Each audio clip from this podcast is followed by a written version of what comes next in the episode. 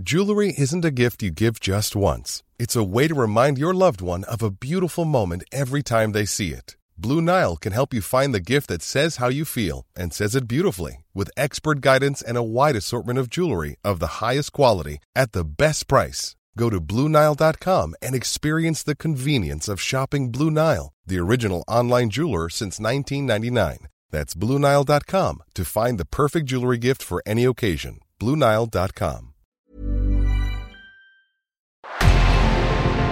En revenant à la lampe à huile, je ne crois pas au modèle Amish. But there is one more thing. Don't try to be too smart. Pay taxes when, when you have to pay taxes. Je ne peux pas répondre à, à votre question, Monsieur le Président, parce que je n'ai pas de monde connecté. And that was a big mistake, and I'm sorry. Welcome to the Cybertruck Unveil. Voilà, je suis localisé en Allemagne. Signaux faibles, le podcast de siècle digital qui décode l'actualité du numérique. Bonjour à toutes et à tous, nous sommes le lundi 19 décembre 2022, merci d'écouter Signaux faibles. Voici tout de suite les 4 actualités du jour.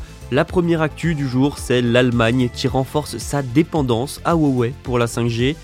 Il sera question d'un départ ensuite, celui de John Carmack de Meta, un vrai coup dur pour la VR.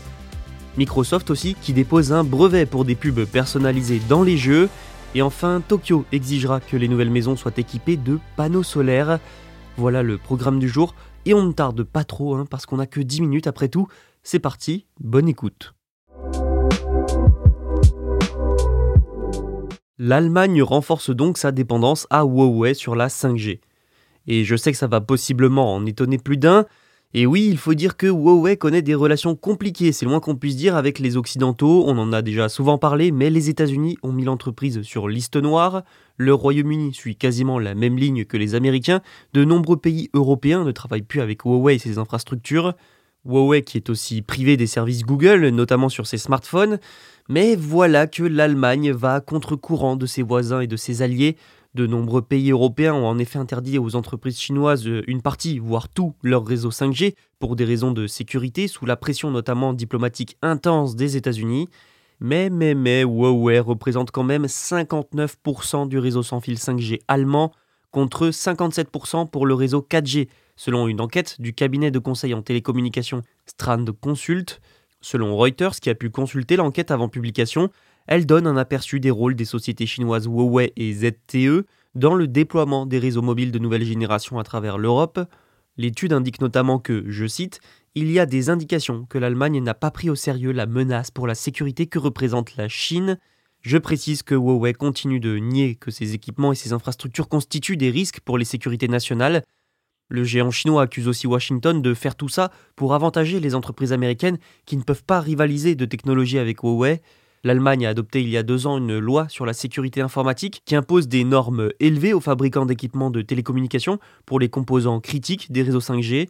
Mais les opposants, les critiques de cette loi affirment que Huawei pourrait quand même avoir, de par l'importance de son réseau en Allemagne, accès à des sites et des données sensibles. Plus étonnant encore, le rapport note aussi que Huawei détient une part de marché plus élevée à Berlin qu'à Pékin. Pékin où il fait face à une concurrence féroce de son rival national ZTE. Face aux critiques, Berlin pourrait justement revoir sa loi et les conditions à remplir pour les fournisseurs de réseaux. John Carmack, c'est un géant dans l'industrie technologique. Il est notamment connu pour son travail sur des jeux vidéo comme Doom, mais aussi pour son travail sur la réalité virtuelle. Et donc, selon le New York Times notamment, John Carmack a quitté son rôle de consultant CTO chez Meta. En 2013, John Carmack avait rejoint Oculus en tant que CTO, après avoir aidé notamment à la promotion de prototypes comme l'Oculus Rift. En 2014, Meta, alors connu sous le nom de Facebook, a racheté Oculus, leader dans les casques de réalité virtuelle. Et en 2019, John Carmack est devenu CTO consultant pour Oculus et Meta. À ce moment-là, il a affirmé qu'il allait notamment travailler sur l'intelligence artificielle. Mais en août dernier, nous avons appris que le travail ne serait en fait pas pour Meta, mais plutôt pour sa nouvelle startup, Keen Technologies un présage des relations qui se dégradent. Si on en croit un de ses posts Facebook récents, John Carmack serait mécontent de la façon dont les choses se déroulent chez Meta actuellement. Il aurait écrit que les choses avaient été, je cite, une lutte pour lui, et même si, je cite encore, j'ai une voix au plus haut niveau ici, j'ai l'impression que je devrais pouvoir faire bouger les choses, mais je ne suis manifestement pas assez convaincant. Fin de la citation. Il a aussi expliqué être fatigué du combat avec Meta qui brûle des milliards dans sa division Reality Labs pour son métavers, avec pour l'instant, il faut le dire, peu de retombées positives. hein. Et ce n'est pas la première fois que Carmack n'est pas satisfait des priorités de Meta pour la réalité virtuelle. hein. La société a également tué ses efforts avec le Samsung Gear VR et l'Oculus Go à bas prix, qui étaient tous deux ses projets. Lors de son discours à la Meta Connect en octobre, il a aussi semblé très sceptique sur les améliorations liées au casque VR de Meta et encore plus sur les progrès d'Horizon, le métavers de Meta. Il est notamment très attaché à l'élaboration de casques VR grand public performants mais abordables, et le dernier né de Meta, justement le Quest Pro à 1500 dollars, bah, ne va pas vraiment dans ce sens. La perte de John Carmack est aussi une double perte pour Meta. Déjà, le géant américain de la tech perd une expertise reconnue et recherchée qui a déjà fait ses preuves. Ensuite, ça ternit encore un peu plus son image, donnant l'impression que Mark Zuckerberg sait de moins en moins ce qu'il fait et qu'il perd peu à peu le contrôle. Amis joueurs, ne cassez pas vos manettes et vos claviers quand vous entendrez cette information, mais Microsoft a déposé un brevet pour afficher des publicités personnalisées pendant que vous jouez à un jeu, et oui, Microsoft, c'est aujourd'hui la Xbox et des studios de jeux vidéo, dont peut-être Activision Blizzard. C'est donc un véritable mastodonte dans le secteur, sans oublier le Xbox Game Pass. Et Microsoft, c'est aussi donc, vous l'aurez compris, un géant qui mise sur le cloud gaming comme modèle économique. Mais manifestement, ça ne lui suffit pas. L'entreprise a donc déposé un brevet décrivant un système qui fournirait un contenu publicitaire personnalisé aux joueurs pendant qu'ils jouent. Le brevet s'intitule Fournir un contenu personnalisé pour une expérience de jeu en ligne non intrusive. Il décrit un système dans lequel des publicités peuvent être diffusées sur des jeux en streaming ou connectés à Internet, des publicités qui seraient donc personnalisées en fonction de chaque joueur. Pour vous donner une idée de la forme que ça prendrait, les diagrammes inclus avec le brevet montrent des publicités personnalisées diffusées sur les panneaux d'affichage dans un jeu de conduite par exemple, ou bien derrière un but dans un match de football. Les publicités seraient diffusées en temps réel, apparaissant à des endroits jugés visibles en permanence, et basées sur qui joue ce qui pourra être déterminé en vérifiant le compte utilisé pour accéder au jeu. Il y aurait donc la volonté quand même de faire en sorte que ce ne soit pas trop intrusif, mais malgré tout ça, ça conduirait quand même à demander aux développeurs de garantir un nombre minimum d'emplacements où les annonces pourraient être placées, les environnements des jeux en seraient alors forcément impactés, et puis ça reste après tout de la publicité dans un environnement jusque-là épargné. Par contre, d'un point de vue stratégique, pour Microsoft, eh bien ce n'est que du bénéfice. L'entreprise propose déjà deux consoles nouvelle génération, dont la Xbox Series S, qui fonctionne sur la base d'une connexion Internet pour accéder au jeu, sans oublier le Xbox Game Pass qui complète tout ça.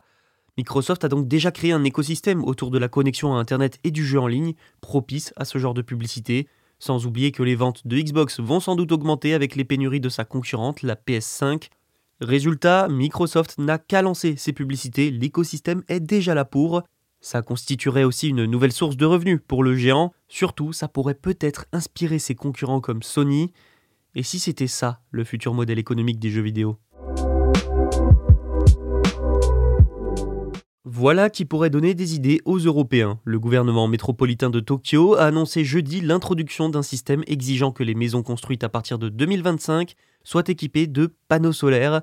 L'objectif sans surprise, c'est de réduire les émissions de carbone des ménages. Selon le gouvernement, donc, les grandes entreprises de construction de logements devront obligatoirement installer des panneaux solaires sur les bâtiments, des bâtiments d'une surface totale de moins de 2000 m2, une obligation qui concerne aussi les acheteurs de maisons, et ceux qui contractent en privé la construction d'une résidence de 2000 m2 ou plus seront aussi obligés de l'équiper de panneaux solaires. Comme je l'ai dit, ce système va entrer en vigueur dès 2025, le temps que tout le monde s'y mette, que les entreprises et les particuliers s'adaptent. Le gouvernement métropolitain estime aussi que le coût initial de 980 000 yens, soit environ 7200 dollars, pour l'installation des panneaux de 4 kW peut être couvert dans les 10 ans grâce aux revenus de la vente d'électricité et peut être encore réduit à 6 ans grâce aux subventions qui seront fournies. Le gouvernement va en accorder pour les coûts initiaux aux sociétés de crédit bail afin de réduire le coût et l'impact économique. Cette nouvelle entre aussi pleinement dans l'objectif que s'est fixé Tokyo, réduire de moitié les émissions de carbone d'ici 2030 par rapport à celles de 2000. Un budget supplémentaire de 116,2 milliards de yens a également été approuvé pour le programme. Le parti libéral-démocrate au pouvoir le plus important de l'Assemblée de Tokyo s'est opposé à cette exigence car, je cite, les habitants ne l'ont pas pleinement comprise ou acceptée. Cette initiative pourrait donner des idées à d'autres pays comme les Européens, pourquoi pas, qui eux aussi cherchent à réduire leurs émissions de CO2 et atteindre des objectifs de neutralité carbone, sans oublier la crise énergétique et l'explosion des coûts de l'énergie. Merci d'avoir écouté cet épisode. Tous les autres sont disponibles sur siècledigital.fr et les plateformes de streaming. N'oubliez pas de vous abonner. À bientôt.